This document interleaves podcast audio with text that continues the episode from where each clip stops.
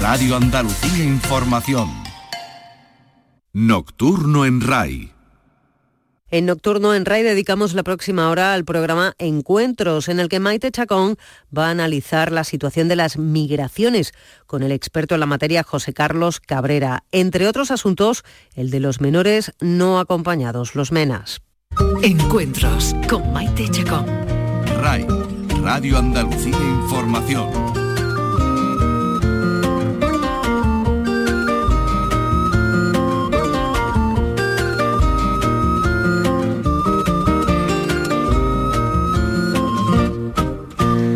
Las fronteras son las cicatrices que deja la historia en la piel de la tierra.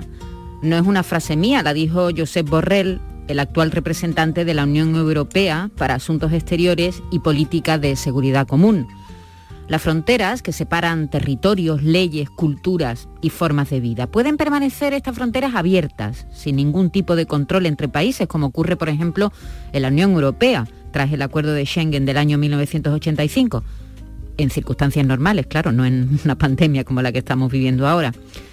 Las fronteras pueden estar cerradas a cal y canto, con muros, con vallas, con verjas, con alambradas que impiden el libre tránsito de personas.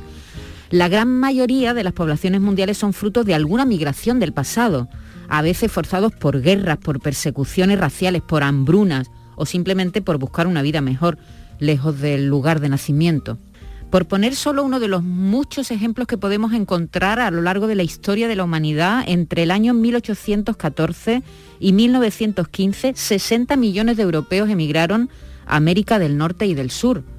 También los pueblos se han movido huyendo de la muerte y de la violencia. Durante la Guerra Civil Española y los meses posteriores, casi 500.000 españoles buscaron refugio solo en Francia, 500.000. También marcharon a otros muchos países como Argelia, como México, que se convirtió, por cierto, en la capital del exilio español. Pero legalmente, ¿qué diferencia un migrante de un refugiado, de un solicitante de, asilo? ¿Qué es una pátrida? Hoy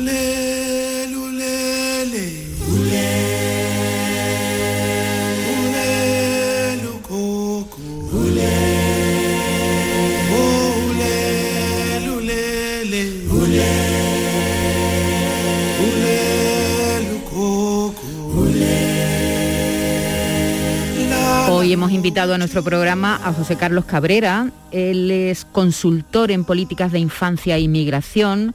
Ha trabajado mucho tiempo en un centro de protección de menores en Algeciras y ha trabajado en una ONG que se ha dedicado a la protección internacional. Vamos a empezar, si quieres, es tu especialidad, además hablando de infancia, hablando de menores, un fenómeno, el de los menores no acompañados, que no es nuevo, pero que está alcanzando récord histórico en fronteras, sobre todo en fronteras tan mediáticas como la que separa Estados Unidos y México, o México y Estados Unidos. Yo sé que estas imágenes de niños descolgados por un muro, niños abandonados a su suerte en el desierto, niños en jaula separados de sus padres, niños que mueren como recientemente ha ocurrido en nuestro país, intentando atravesar fronteras, no es un fenómeno nuevo.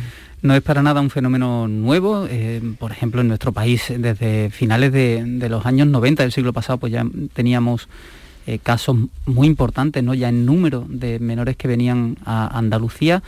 Yo creo, eh, si no recuerdo mal, que en Algeciras el primer menor no acompañado que, se llega a constatar fue en el año 83 y eso tiene que ver realmente con cuando entra eh, España en la Unión Europea y cuando se eleva ¿no? esa frontera como, como algo destacable y es cuando empiezan pues esa migración en el estrecho y después también en, ahora mismo en la costa de Almería, también en Granada, ¿no? tan importantemente. Y efectivamente, eh, por causas yo creo que tienen que ver mucho con la crisis eh, de la epidemia, pues eh, muchos de los menores, muchas de las personas de Centroamérica que venían también a España, también a España en los últimos años, pues se están, viendo, se están viendo desplazadas hacia Estados Unidos y en ese, en ese conjunto de personas pues va un porcentaje muy importante de menores no acompañados.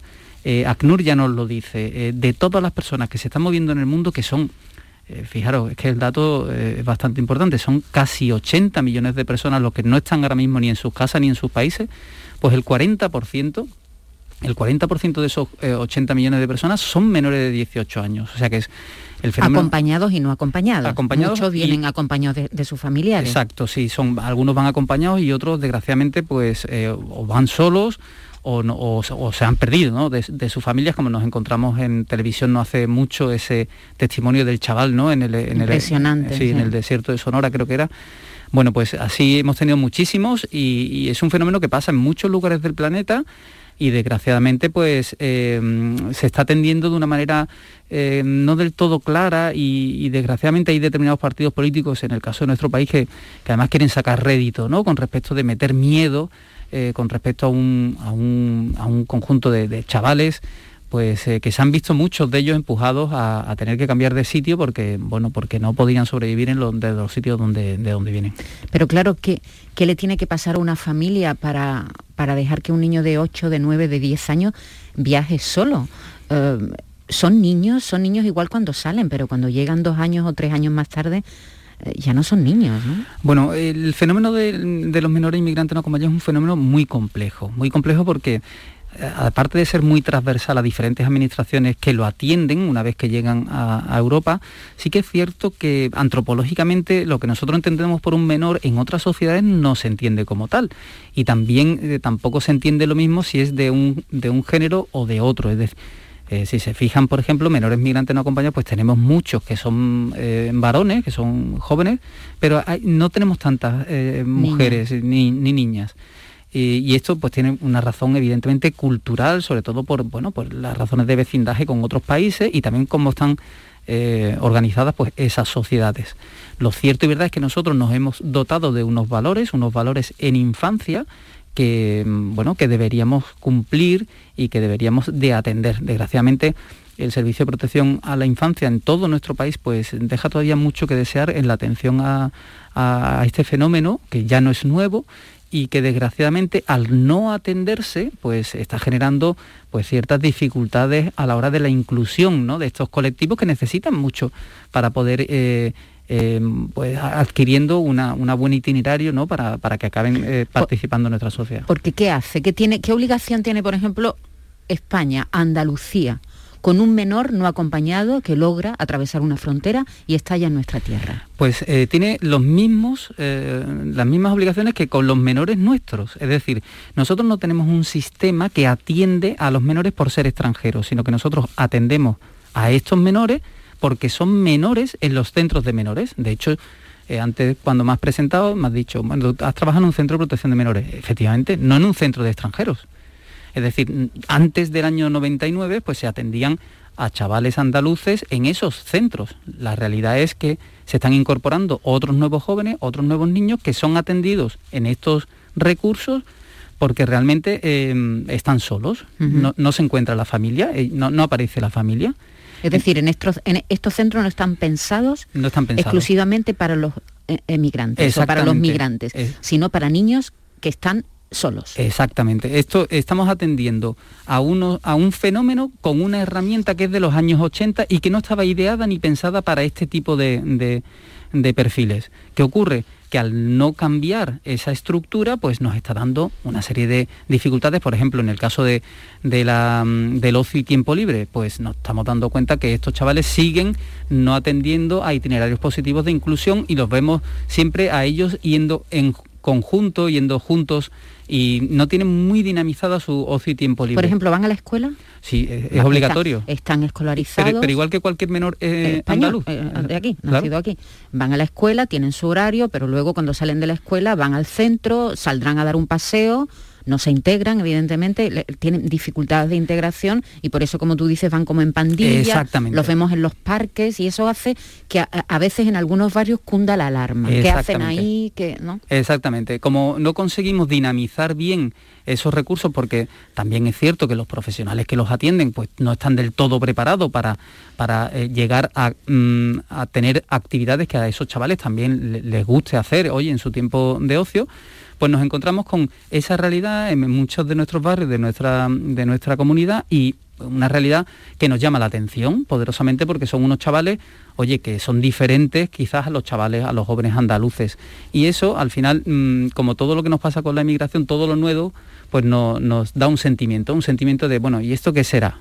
Y ese sentimiento, desgraciadamente, pues lo están patrimonizando algún que otro partido político y desgraciadamente, pues eh, nos están queriendo mm, meter miedo con un colectivo de chavales que en su inmensa mayoría ha venido aquí a intentar buscarse un futuro.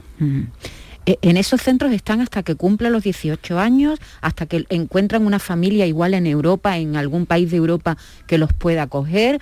¿Son devueltos a sus países de origen dependiendo de las circunstancias? ¿Qué se hace con ellos? Bueno, los chavales al estar solos se, busca una solución exactamente igual a cualquier chaval andaluz, que es buscar pues, la familia extensa. Es lógico, los chavales tienen que estar con alguno de sus familiares. El último recurso donde debe de estar un niño es lo que se llamaba el orfelinato antiguamente. Estos centros pues, se llamaban antiguamente así, orfelinatos. Si no se encuentra esa familia extensa, pues los chavales viven en esos, en esos centros.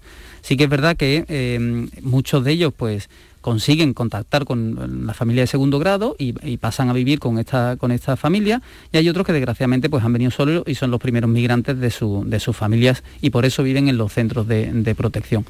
Bueno, pues ahí el, centro lo que hace es hacer una atención integral hasta que cumplen los 18 años de edad. ¿Y, a partir de los 18 qué pasa? Bueno, pues ahí tenemos una dificultad y es que el marco normativo en el que, en el que se, por el que se atienden a estos chavales, que era la ley del menor, cambia, porque estos chavales, además de ser menores, son también extranjeros. Entonces, pasamos de ser menor antes que extranjero a ser extranjero directamente y mayor de edad. ¿Qué ocurre? Que muchos de ellos, o la ley desgraciadamente, eh, no mm, da una serie de recursos a estos perfiles para que puedan continuar para, poder aportar a nuestras sociedades. Y muchos de ellos pues, nos encontramos con que se encuentran en una situación muy vulnerable. Entre ellos, pues que no pueden volver a regularizarse, a sacarse su permiso de residencia. Esto yo creo que ahora mismo hay mucha sensibilidad para que deje de ocurrir, porque además en términos económicos, imaginemos que estamos con un chaval que lleva cuatro años en un centro de protección y después cuando cumple 18 años lo dejamos en la calle. Eh, esto a todas luces eh, pues eh, no nos conviene ni siquiera como sociedad y después de haber hecho pues esa inversión también económica en, este tipo de migrantes para que, para que acaben incluyéndose en nuestra sociedad. ¿Pasan en los países de nuestro entorno? Es decir, este no, voy a llamarlo problema, voy a llamar este fenómeno de los menores no, acompañados. Nosotros estamos en una frontera, somos la frontera sur de Europa. Yo no sé si esos menores van eh, subiendo hacia el norte, hacia otros países donde también son países que, que son muy atractivos para ellos. Si nosotros somos un país también para los menores de tránsito, ¿Se parece, diremos, esa migración de menores a la migración de los adultos? Mm, no exactamente. Yo voy a decir una cosa que quizás mucha gente no sabe. El fenómeno migratorio de los menores que vienen, por ejemplo, de Marruecos, que es el fenómeno más profuso ahora mismo. Nosotros, los menores que llegan a Andalucía, la, mayoría son la mayoría, la mayoría son marroquíes. Hay otros que son subsaharianos de otros países, pero la, inmensa mayoría, hasta en un porcentaje superior al 90%, son eh, fundamentalmente marroquíes. Pues el fenómeno migratorio de los menores migrantes no acompañados marroquíes no es un fenómeno em, heterogéneo, sino que solo sale de cinco zonas del país. Y esto quiero dejarlo claro. No todos los menores o niños marroquíes emigran, no, no es cierto. Solo vienen de cinco sitios, de cinco sitios donde está muy arraigada la idea de la emigración y lo ven en sus adultos, entonces ellos también vienen. No tienen nada más.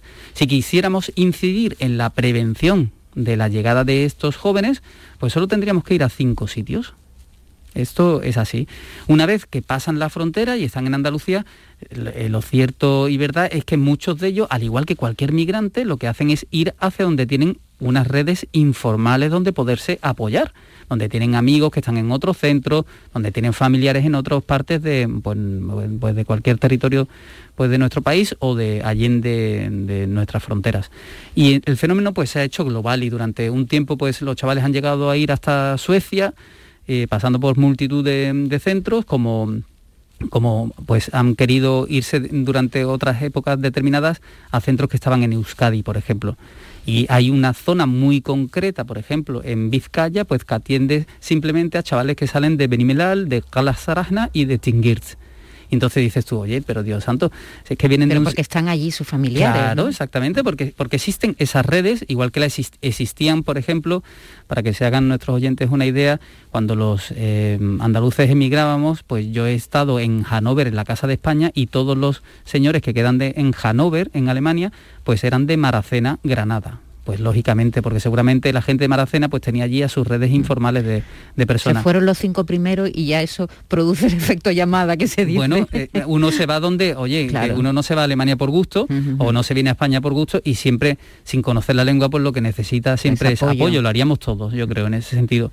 Y si conociéramos verdaderamente en mejor eh, perspectiva qué ocurre dentro del fenómeno migratorio de los menores, también podríamos prevenir prevenir en el país de, salida. En este caso, claro. Eh, en Andalucía lo que más le afecta es Marruecos. Mm, fundamentalmente Marruecos. Canarias, Canarias le afecta más mm, también el, la zona subsahariana mm. y ahí llegan también tantos menores sí sí también bueno eh, vamos a ver en este año por el tema de la crisis del covid ha habido una reducción muy importante hasta un 30% menos, ¿no? hay que decirlo también hay que decirlo lo, que es cierto es que cuando uno cierra determinadas fronteras, pues hay otras más peligrosas y largas que se abren.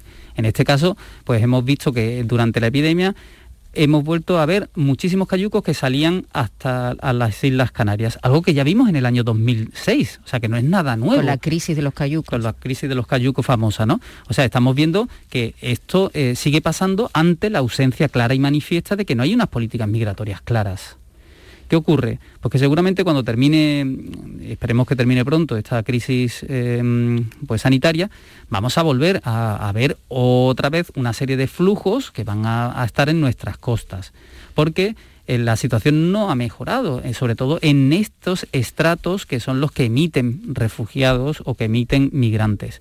Porque y esto también hay que, que, dejarlo claro, no emigran todos los marroquíes, sino emigran los marroquíes que tienen necesidad de salir para poder buscarse un futuro.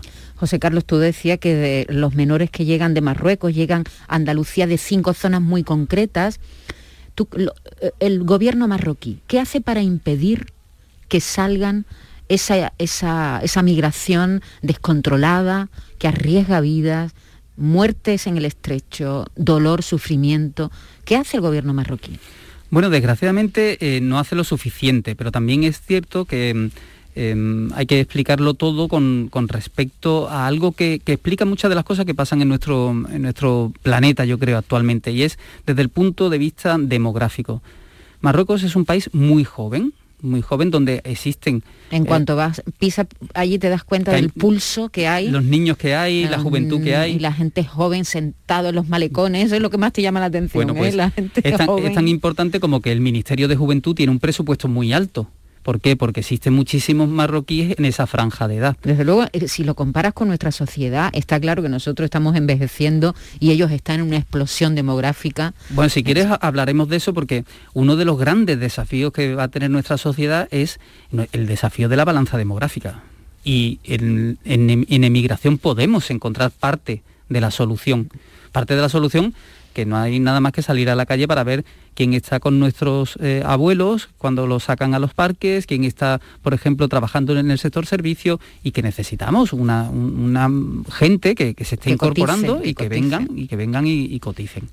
Entonces, em, ¿qué está haciendo Marruecos? Bueno, Marruecos, mm, desgraciadamente, eh, no puede dar eh, trabajo a toda esa franja de edad y mm, bueno, yo creo que de alguna manera eh, deja salir también aparte de su juventud, que, al final es una pérdida de patrimonio.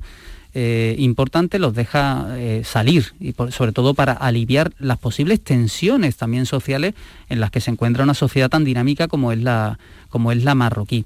Eh, esto no tiene nada más que ver que, bueno, vivimos como tenemos de vecino a un país muy joven y está claro que eh, hay una... Y con una diferencia de renta per cápita muy grande. Muy importante, se habla de hasta 15 puntos, ¿no?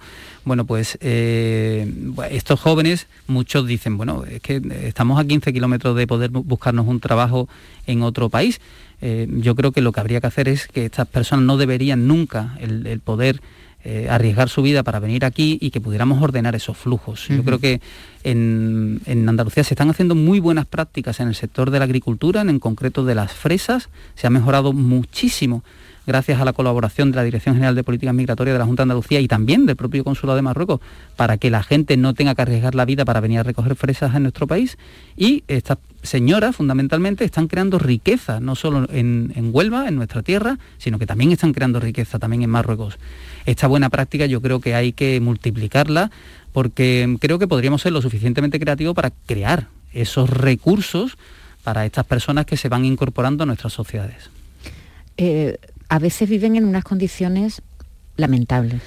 Desgraciadamente en Huelva todavía los que los que trabajan, los que vienen a los que, los que vienen a trabajar y los que trabajan. Sí, sí, mm. sí. Eh, no nos damos cuenta de la importancia de que eh, de que se debe atender con dignidad a estas personas y desgraciadamente hay provincias que funcionan muy bien en este sentido, como es Jaén, pero tenemos Huelva también en nuestra tierra donde cada X tiempo nos encontramos que salen ardiendo una, bueno, unas barracas ¿no? que existen y, que no se le ha dado solución. Oye, pero si que la fresa se coge todos los años y el fruto rojo se coge todos los años, como no se le puede dar respuesta? Ya eh, me consta que se está intentando. Porque... Los españoles que vamos a coger a, la vendimia en Francia no estamos en esa situación. Para nada, para nada, para nada. Yo he conocido también el caso de muchos vendimiadores que van al sudeste francés y para nada están en una situación indigna, que es lo que habría que buscar a cualquier trabajador, ¿no? Yo creo que se está trabajando mucho también en, mejorar este asunto, nos gustaría que fuera también un poquito más rápido. Insisto, creo que se está haciendo un esfuerzo y, ojalá pudiéramos multiplicar estas buenas prácticas en otros sectores.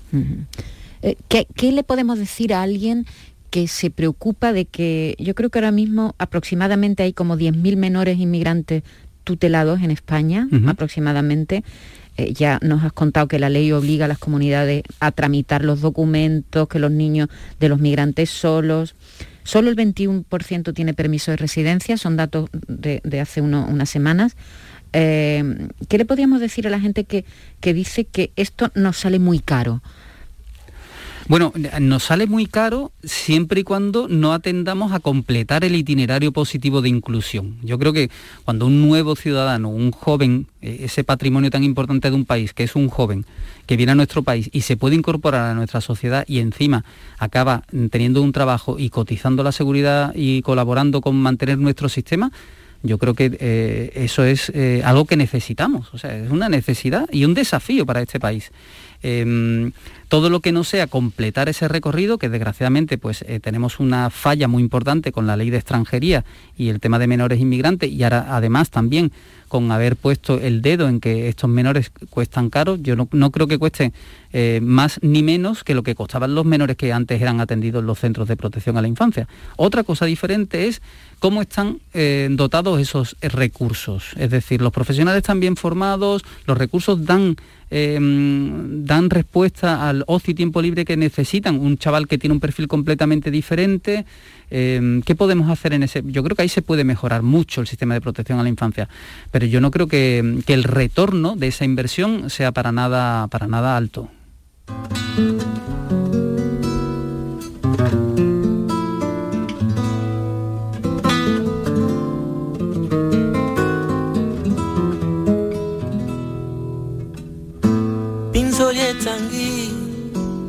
Naye pale nakokoka te te kozangayo fololo na yo nabombaki kati ya motema pote nabanzaka yo. Bolingo nanga Estamos con José Carlos Cabrera, él es consultor en políticas de infancia y migración y precisamente hemos empezado nuestra conversación hablando de los menores inmigrantes, de los menores migrantes. Los estamos viendo en muchas fronteras. Eh, cuando vienen de Siria vienen habitualmente acompañados de la, de la familia. Hemos visto, sobre todo en la crisis grande del 2015, a esas familias que venían con los hijos, con las abuelas, empujando carritos, llevando a la abuela en brazos. Hemos visto imágenes tremendas de familias enteras. En otras zonas del mundo, últimamente estamos viendo imágenes desgarradoras de niños descolgados por vallas eh, para, atravesar la frontera de, Estados Unidos con México y también muertes aquí, desgraciadamente. Una no hace mucho tiempo en Canarias, una, una chica, una, chica que fue, bueno, que fue salvada en el momento en el puerto, pero que murió pocas horas después en, un hospital. Eh, los menores, los menores no acompañados, que, que por cierto, 10.000 menores decíamos, Mm, tutelados ahora mismo hay en España. Eh, si, ya vamos a, la, migración de los adultos, eh, José Carlos, podemos decir que, por ejemplo, en España eh, los primeros son sirios. Bueno, si hablamos de refugiados, porque aquí tendríamos que hacer una, vamos a empezar, diferencia. Vamos a empezar ahí, venga, vamos a empezar efectivamente a diferenciar lo que es un migrante de un refugiado. Exactamente. O de una solicitante de asilo, si es lo mismo, si no es lo mismo. Perfecto. Pues nosotros tenemos en nuestro ordenamiento jurídico dos leyes completamente diferentes que atienden a, personas extranjeras. Una es, lo conocen todos nuestros oyentes, la ley de extranjería, y luego tenemos una ley em, que tiene que ver con los derechos humanos, que es la ley de protección internacional que bueno, atiende a aquellas personas que por alguna razón han tenido que salir de su país porque han notado que su vida estaba en riesgo. Y esto pues se puede dar por diferentes circunstancias, por ejemplo, por huir de un conflicto armado, ¿no? como en el caso de Siria, o por pertenecer perdón, a, una, a una minoría étnica, o tener una religión diferente donde pues, te están persiguiendo porque eres musulmán, ¿no? como está pasando ahora mismo también en el sudeste asiático. Eh, o por ejemplo que tienes una inclinación sexual y de repente pues te persiguen porque, porque te gustan los hombres o te gustan las mujeres y tú eres de ese mismo sexo, ¿no? Como está pasando en Rusia, ¿no? Actualmente. Bueno, pues esas personas tienen la posibilidad dentro de, nuestro país de, entrar a regularizarse administrativamente a través de una ley diferente, que es la ley de la protección internacional. Y una vez que presentan esos papeles ante el Ministerio del Interior, la Policía Nacional, pues eh, si pasan eh, una entrevista y efectivamente lo que mm, los argumentos que dan, pues efectivamente se puede constatar que, que se les persigue a estas personas, pues adquieren el estatuto de refugiado en nuestro país y pueden estar así en mm, pues dos años en dos años y luego pedir prórrogas sucesivamente y poderse quedar de manera legal en nuestro país. ¿Qué te permite el estatus de refugiado? Pues el estatus de refugiado te permite cosas que, no le permite, por ejemplo, a, a, un emigrante que viene, por ejemplo, en una patera, que es, por ejemplo, el poder... Bueno, el, refugiado puede venir en una patera. Sí, puede, podría venir también, por supuesto, sí. Pero eh, cuando adquiere el estatuto de refugiado, que se le da a través de un, de un carnet que es rojo, se llama la tarjeta roja, pues esa persona puede no solo residir en nuestro país, sino también trabajar.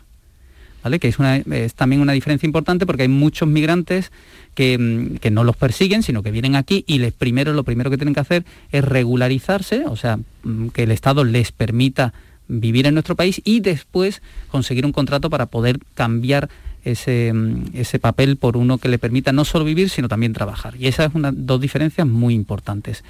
Uno son aquellos que son perseguidos por, determinadas razones, como tú bien has dicho, los sirios. Los sirios, pues hay un, hay un conflicto bélico en Siria, que además dura demasiado tiempo, pues todas estas familias pueden llegar a España y pedir el ser refugiadas. Pueden eh, pedir la protección internacional y acabar siendo refugiados en nuestro país hasta que esa situación se revierta. Es decir, un, refugiado sirio puede serlo en nuestro país hasta que cambie la situación de guerra en Siria. En el momento en que en Siria vuelva a haber paz, perderían la posibilidad de ser refugiados en nuestro país y en principio, como, todo, como toda persona, pues lo que quieren es estar en sus casas y la gente lo que hace es volver. Nos ha pasado, por ejemplo, con Ucrania. Con el conflicto de Crimea, pues muchas personas eh, después de la invasión de Rusia pues se han querido volver porque la cosa estaba como más tranquila, porque, porque los refugiados normalmente lo que quieren es que, estar en sus casas, como nos pasa a todos. Y esa es la diferencia fundamental. Hay, otros, hay otras personas pues, que no los persiguen, no existe una situación eh, de, pertenencia a una minoría o que haya una guerra en su país, etcétera, etcétera, y lo que vienen es a buscar un futuro mejor a, nuestro, a, nuestro, a nuestra tierra. Y por eso pues arriesgan sus vidas, cosa que no se debería hacer la vergüenza de los campos de refugiados eternos es algo que está sin, sin, solucionar. Hay campos de refugiados que, tienen decenas de años y donde viven miles de personas refugiadas, es decir, que tienen derecho a salir de su país y a ser acogidos por otros países, sin embargo se quedan estancados ahí en, campos de refugiados, malviviendo. Sí, desgraciadamente mm, yo creo que es peor todavía la vergüenza no solo del hecho de, que existan los campos de refugiados, sino las políticas que hacen que, esos campos existan. Es decir, esa, eh, bueno, ese pago que se hace a países terceros para que, mm, para que atiendan a esas personas en su, en su territorio y no pasen, a, por ejemplo, a la Unión Europea. Y tenemos el caso básicamente de Turquía, que bien conocemos, o, también, ¿no? En, cierta medida, lo que nos pasa con Marruecos, ¿no? Que con Marruecos, pues muchas veces eh, se atiende a, mm, a, ciertos aspectos económicos para que no vengan tantos eh, migrantes en determinadas épocas del año. Pues sí, eh, desgraciadamente es una, mm, es una vergüenza, como bien has dicho, y yo creo que es una vergüenza que tiene que ver con la falta de una previsión de, qué, de, políticas a largo plazo. Es decir, todos nuestros países de nuestro entorno necesita de políticas a largo plazo donde existen eh, personas que se están incorporando que son necesarias y sin embargo lo único que hacemos es poner la valla más alta. Esa es la única, la única acción política que se hace. Y no se acompaña de verdaderamente un estudio, como ya ha hecho Alemania, por ejemplo, donde ellos saben que en los próximos 10 años necesitan a 400.000 personas, porque es necesario para mantener el Producto Interior Bruto. Y esto eh, cuanto más tardemos en hacerlo, cuanto nuestras políticas, incluso aquí en nuestro país, nuestras políticas de las diferentes comunidades autónomas, no hagamos este estudio, pues estaremos siempre al pairo de que, de que se tenga una mala impresión con respecto a los migrantes, con que los migrantes no acaban de, incorporarse bien a nuestras sociedades, porque no existe un plan. Y esa es la, verdaderamente la, vergüenza de la inexistencia de las políticas migratorias. ¿Y por qué no lo hacen los políticos? Porque mm, eh, eh, no miran a, largo plazo, están con el cortoplacismo, les da miedo mm, que se rebelen, porque es verdad que, que en los últimos años Europa se ha convertido en, un oasis en muchos sentidos, no solamente económico, de tranquilidad, de forma de vida estable, no hay conflictos y es un lugar muy atractivo para los países que vienen de otras regiones con muchos más problemas. Eh, pero claro, es lo que tú dices, levantar la valla hasta dónde, hasta dónde se puede levantar la valla. Eh, es muy complejo porque además es verdad que dentro de algunos países eh, el Reino Unido, por ejemplo, Francia, Bélgica, en España menos, pero también puede, puede haber, hay como estallan conflictos que tienen que ver con los migrantes, José Carlos. Esto eh, tiene mucho que ver, Maite, con, cómo se ve siempre al sector social, que el, sector social, la inversión en, el sector social se cree que es una como tirar el dinero. Y por eso tenemos los servicios sociales que tenemos, que son unos desastres, unos desastres en líneas generales. ¿Qué ocurre? Que cuando queremos elevar la valla y solo queremos eh, eh, mejorar desde el punto de vista de la seguridad, un fenómeno tan que no va a cambiar y que seguramente irá más, porque lo estamos viendo con las cifras, no, paran de decírnoslo, si, que, la, única cosa que, nuestra creatividad es capaz de hacer es subir una valla, pues seguramente no vamos a hacer frente a este asunto, porque una valla no frena la emigración. Y después de los últimos 30 años en nuestro país ya deberíamos saberlo. Entonces, em, hay que invertir en, recursos sociales, hay que invertir en saber, en saber, en investigar cuántos necesitamos, qué perfiles necesitamos, qué mano de obra eh, necesita nuestra comunidad autónoma, cuáles necesita, por ejemplo, eh, ahora mismo en Euskadi, que van eh, más avanzados en este sentido, tienen muy claro que necesitan una serie de perfiles concretos que no encuentran en, su, territorio. Pues se están yendo a buscarlos y están formando a personas que, están llegando a su territorio para que acaben trabajando en esos sectores donde les hace falta. Yo creo que desgraciadamente la política actual es muy cortoplacista y para los grandes desafíos de nuestro país necesitamos pues gente que, levante la cabeza y mire eh, a 10 años vista. Eh, ¿Por qué fracasan algunos modelos de, de convivencia, vamos a decirlo así. No sé si de integración o de, no sé si multiculturalidad o integración, sabes que ahí siempre hay un lío, ¿no? Pues, el modelo británico que hace que, cada, eh, que, todo el mundo diremos puede hacer lo que quiera y nadie le exige que dejen ni su religión, ni su velo, ni su nada. O el modelo francés, por ejemplo, donde es todo lo contrario, donde parece que hay que asimilar la cultura a la que uno llega. Mm, eh, ¿Cuál crees tú que es el mejor modelo? Bueno, em, hay, una, hay un aspecto muy importante que, que, aportan las migraciones a, a los países de recepción y es pues realmente un cambio de repente, oye, pues todos estamos más cómodos, eh, todos cada vez que cumplimos años, pues eh, solemos ser como más conservadores, nos gusta que las cosas no cambien. Entonces, claro, cuando de repente llega alguien que es diferente a ti, con unos valores diferentes a ti, pues te quedas como, te da como cierta incomodidad. Eh, porque te tienes que adaptar a esa situación. Yo creo que esa es la, reacción un poquito de, aquel que se resiste ¿no? a, que, a que estas personas pues, se incorporen. Y lo que está, mm, el, contrasentido de todo este asunto es que además necesitamos que vengan estas personas. Es que lo, necesitamos porque eh, ¿quién está trabajando de nuevo en, nuestras casas? ¿Quién está eh, ahora mismo atendiendo a nuestros mayores en la residencia? ¿Quiénes son las personas que ahora mismo nos atienden cuando vamos a un restaurante o a un bar? Eh, ¿quiénes son estas personas? Pues estas personas que sí, efectivamente, tienen una cara que no es exactamente la nuestra, pues nos ponen en esa situación en que a veces mm, parte de la sociedad pues, se encuentra de manera incómoda ante ello. Eh, si hay algo que nos eh, ayuda a avanzar es el adaptarnos a las nuevas circunstancias. Y para adaptarse siempre hay que ceder parte de lo que tú eres. El que se incorpora también tiene que ceder. Entonces ahí es donde nos debemos de encontrar y hay que poner en marcha políticas eh, en este sentido que favorezcan que el, tanto el que se incorpora pues pueda hacerlo y pueda explicar cuáles son sus valores y nosotros poder ver reflejados los nuestros al hablar con ellos. Porque hasta que no hablamos con alguien de una cultura diferente no nos damos cuenta de que hay cosas nuestras que a lo mejor no eran tan buenas, porque nunca lo habíamos pensado. Y yo creo que esa oportunidad nos la da la emigración nos da la, oportunidad de contrastar, oye, pues cosas que nos gustan de, otras culturas y otras cosas que no nos gustan y que además no vamos a tolerar. Eso también hay que, hay que ser eh, sincero.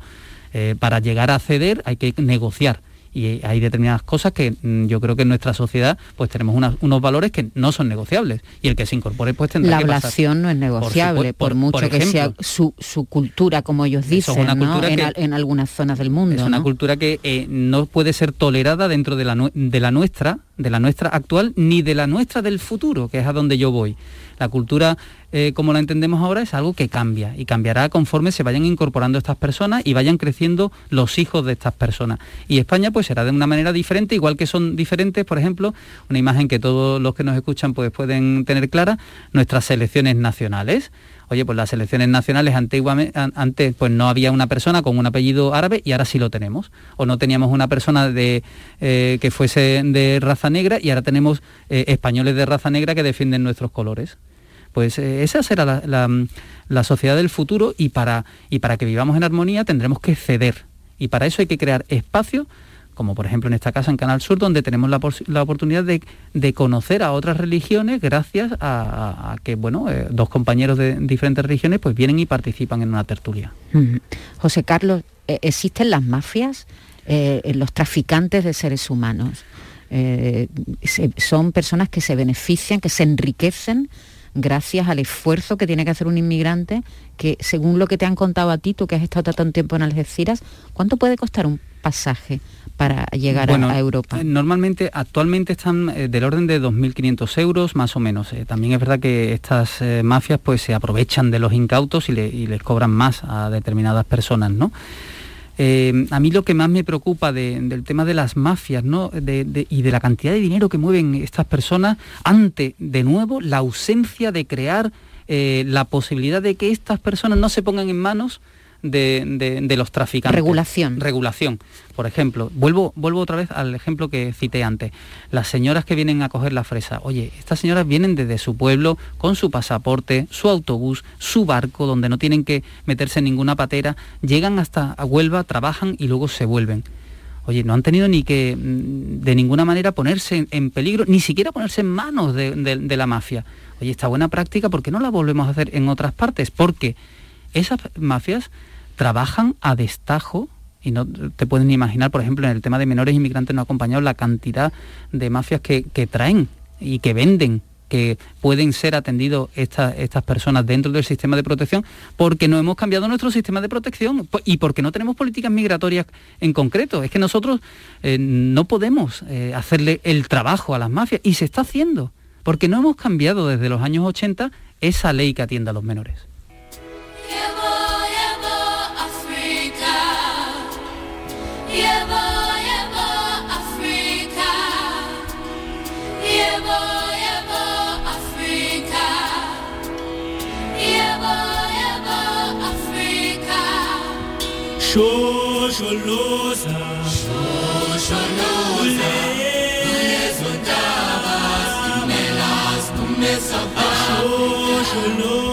Hoy hemos invitado a nuestro programa Encuentro a José Carlos Cabrera. Él es consultor en políticas de infancia e inmigración y estamos hablando de uno de los grandes retos que tiene nuestra humanidad. Sin duda. Tenemos el reto de- del cambio climático que está ahí, que por cierto también causa mucho, mucho migración, eh, muchos desplazamientos de un lado para otro. Eh, pero este es uno de los grandes retos que estamos teniendo. Eh, yo no sé qué te cuentan. ¿Qué- co- tú que has trabajado con ellos, con menores no acompañados, mm, cuéntanos alguna historia. Bueno, la- las tengo de todos los colores, Maite, la verdad, si te soy sincero, yo he trabajado con, pues no sé, todos los años por Algeciras pues pasaban cantidad de historias que mm, muchas de ellas, insisto, eh, eran propias de protección a la infancia y, eran, y otras no. O sea, desgraciadamente, mm, como no tenemos, eh, volvemos a la ausencia de, una política clara con respecto a, los perfiles que venían, pues había determinados chavales que tenían que estar con su familia y no lo estaban, porque no los devolvíamos con sus familias, no, porque no acabábamos de articular junto con Marruecos pues la posibilidad de que determinados perfiles de menores acabasen creciendo con sus padres, que es como deberían de estar todos ¿Qué, los niños en qué el mundo. pensaban ellos que, que les iba a ofrecer Europa? Bueno, ellos también traen una historia, una, una idea muy estereotipada. Por- igual que la tenemos nosotros con respecto a los marroquíes. Mucha gente dice, uy, los marroquíes son así, son asados, y, pero oye, si no los conoces, eh, pues habrá algunos que sí y habrá seguramente muchos otros que no. Pues los marroquíes pues también tienen ciertos prejuicios y ciertas ideas que no se corresponden con la realidad en nuestro país. Entonces, claro, cuando tú te encuentras con que la realidad pues no es la que te creías, pues eh, eh, se da un fenómeno que además puede ser muy peligroso, ¿no? que es el desarraigo porque al final no te sientes ni de tu país, porque estás fuera de tu país, ni te sientes acogido por el país que creías que, que iba a acogerte de buenas a primeras. Y eso es muy peligroso, sobre todo a nivel de, mm, bueno, de fanatismo, porque esas personas al final acaban acogiéndose a una serie de valores que mm, están además eh, también muy politizados desde el punto de vista religioso. ¿eh? Si me- si se me gente, gente como tú va a Marruecos a hablar en los medios de comunicación. ¿Os invitan a hablar? A, a a los mí- yo he tenido la suerte de sí, de participar, no solo en televisión, sino en, en- en radio. Aparte, eh, bueno, eh, he desarrollado diferentes programas pagados incluso por el Ministerio de Juventud de Marruecos que, que tienen que ver con el conocimiento de esa nueva juventud de- de- para que eh, acabemos luchando contra los estereotipos los prejuicios que tenemos. Cuanto más nos conozcamos y cuanto más compartamos tiempo juntos, pues seguramente no- tendremos una idea más clara de cómo somos. Y ahí es eh, lo que hay que, que- trabajar en ese sentido. Pero bueno, eh, ya te digo, como hemos tenido tantísimos migrantes de, toda clase y condición, pues desde luego yo he tenido desde personas que venían porque tenían una- una enfermedad y venían aquí a curarse porque su país pues no le podía dar esa, esa posibilidad. Y oye qué alegría no que nuestro país pues tenga una sanidad que pueda que pueda además atender a esta persona no y pero he tenido de, de todo desde chavales pues que que insisto pues eran de familia que no estaban mal pero la mayoría de ellos pues venían de unos entornos pues bastante duros y donde se encontraban con, con la realidad nuestra que, que muchas veces es muy diferente no incluso los alimentos había que hacer un trabajo pues muy muy eh, muy de base para que los chavales empezaran a, a- a- conocernos.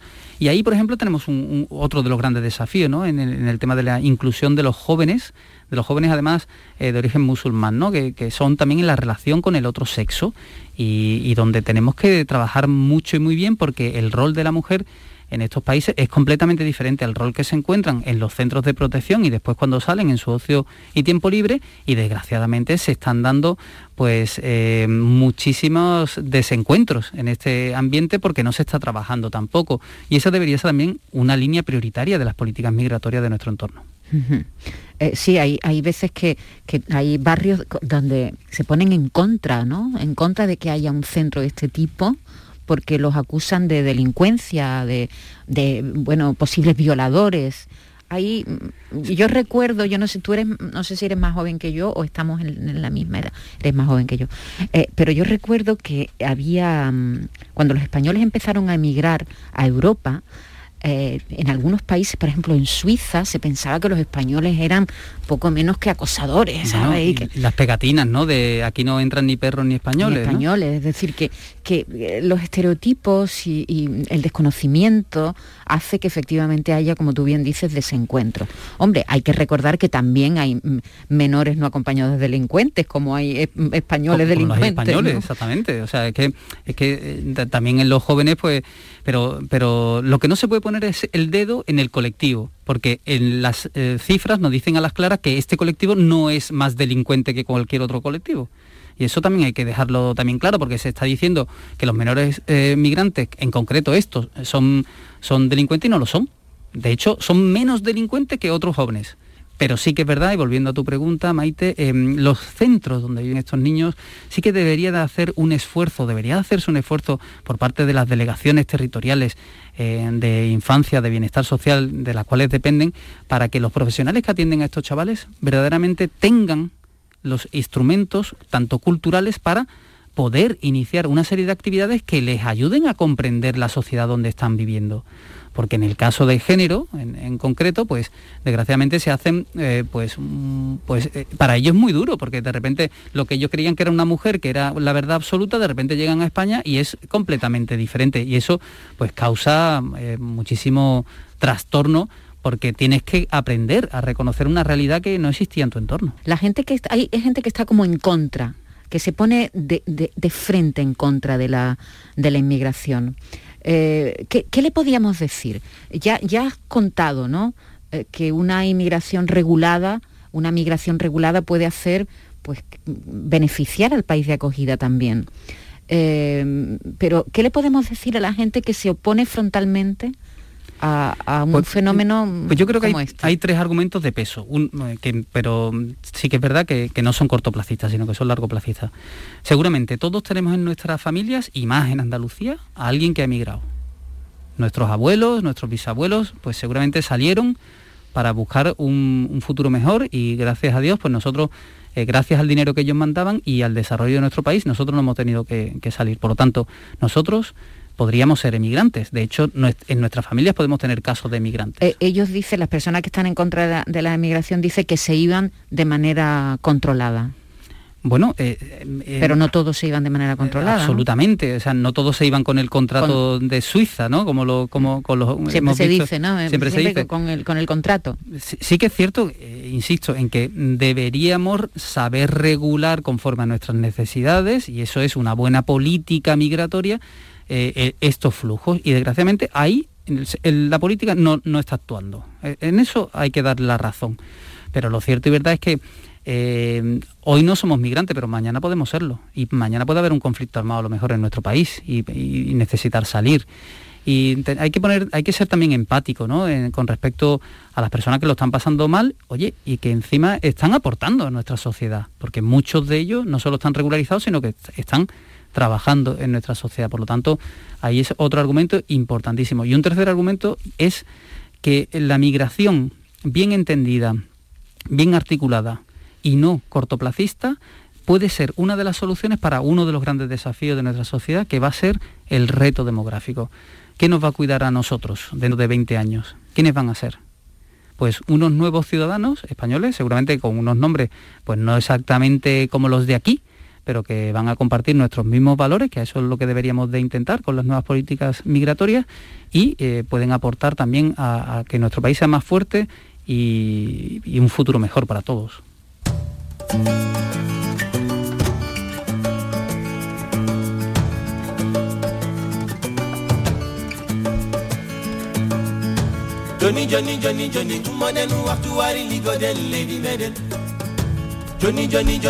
Gumoden waktu wari ligoden lady meden Sen badani dum menen Sen badani dum hande Sen badani dum menen Sen badani dum hande Hol bado dum sona enen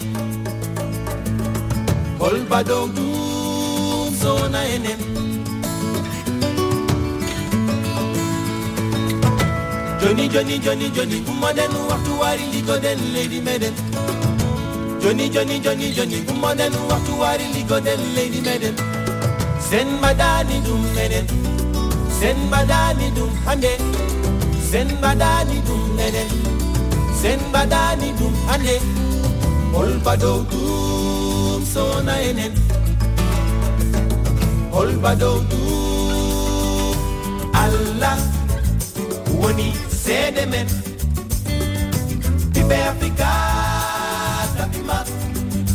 Siempre relacionamos la, el refugio, la, la, migración con África, pero los africanos solo representan el 8,6% de las solicitudes de, de refugio en, en, nuestro país. En nuestro país. Sí. Está liderado por los sirios, que vienen de un conflicto que ya es, está enquistado y es terrible. En segundo lugar, los afganos y luego está América. Luego está América, que, además en, el sur de nuestro país, en nuestra querida comunidad autónoma, pues es la que tiene más incidencia, ¿no? Los refugiados fundamentalmente son venezolanos o pertenecen a una tríada de países eh, centroamericanos que, que ahí tienen una realidad que a veces es poco conocida, como son las maras, eh, que son unas mafias armadas que desgraciadamente no están dejando vivir a, a muchos, muchos de, de, los nacionales de estos países y ellos pues están metiendo todo su dinero para poder venir a nuestro país para refugiarse o para irse a Estados Unidos, ¿no? En los últimos años. Así que esa es la realidad nuestra, que, que, no casa exactamente con la realidad mundial. Pero hay que recordar que la mayoría de las personas que dejan su país son atendidas en países en desarrollo. Aunque a nosotros nos parezca que los refugiados, oye, quieren venir todos a Europa, no es verdad. La mayoría de ellos, casi el 78%, se quedan en los países que están al lado de, de, su casa, porque uno lo que quiere está cerquita de su casa para cuando se solucione el tema. No se hace uno un viaje de 6.000 kilómetros porque quiere, y entre otras cosas porque no todo el mundo tiene esos recursos. Así que no es verdad que nosotros como europeos atendamos a muchas, muchas personas, eso es otra de las grandes mentiras que nos cuentan, sino que son países en vía de desarrollo los que son los que están atendiendo a más refugiados en el mundo actualmente. Sobre todo, y, esos países con grandes dificultades económicas, ya de, de por sí, ¿no? Incrementado además por, por este por este flujo ¿no? de, de, de, migrantes.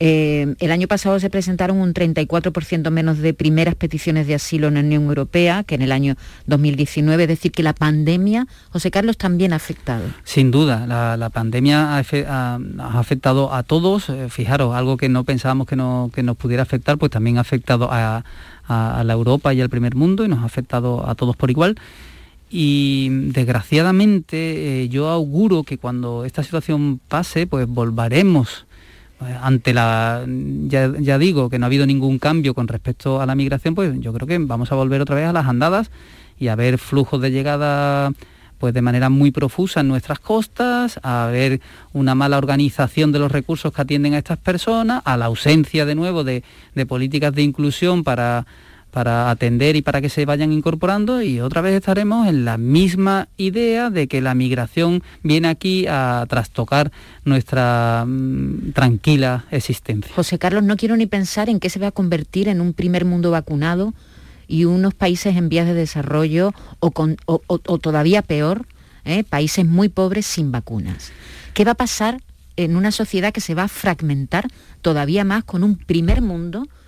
Con recursos, con vacunas, protegidos del virus y, un, y, alrededor, diremos, en una especie de islas, ¿no? Islas de desarrollo y alrededor países que no tienen acceso a las vacunas. Bueno, fíjate, yo creo que esa realidad no es, eh, no es del todo extraña, sino que actualmente ya, existi, ya existen países donde no llegan otro tipo de, de, de vacunas que aquí pues eh, nos las ponemos cuando somos pequeños.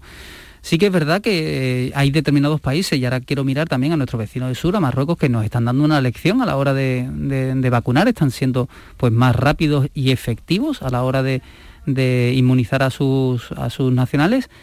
Y hay que romper esos prejuicios porque, oye, que, que Marruecos está, es que está funcionando mejor que nosotros, eh, siento decirlo, y eso es una realidad eh, fehaciente ¿no? actualmente. Pero sí, sí, me temo, me temo que volveremos a los flujos migratorios eh, sin control, me, me, temo que vendremos, que vendrán muchas personas pues que a lo mejor no han pasado por los ciclos de, de vacunación y bueno pues eh, será de nuevo pues otro, otro desafío más que habrá que gestionar. Muy bien, bueno, pues hemos terminado. Se ha pasado el tiempo volando, pues sí, José se pasa Carlos. rapidísimo. José Carlos Cabrera ha estado con nosotros hablando de uno de los asuntos que más nos tienen que preocupar, que más nos preocupan em, en, nuestro, en nuestro mundo, en el mundo, no en el nuestro, no, en el mundo. Y uno de los asuntos que, de la humanidad a los que deberíamos dedicar reflexión, tiempo, también afecto ¿eh? y también recursos, por supuesto. Un abrazo, muchas gracias. Muchas gracias a ti. Apenas nos pusimos en dos pies, comenzamos a migrar por la sabana, siguiendo la manada de bisontes, más allá del horizonte, a nuevas tierras lejanas. Los niños a la espalda y expectantes, los ojos en alerta, todo oídos olfateando aquel desconcertante paisaje nuevo, desconocido. Somos una especie en viaje. No tenemos pertenencias, sino equipaje. Vamos con el polen en el viento. Estamos vivos porque estamos en movimiento. Nunca estamos quietos, somos trashumantes, somos padres, hijos, nietos y bisnietos de inmigrantes. Es más mío lo que sueño que lo que toco. Yo no soy de aquí, pero tú tampoco.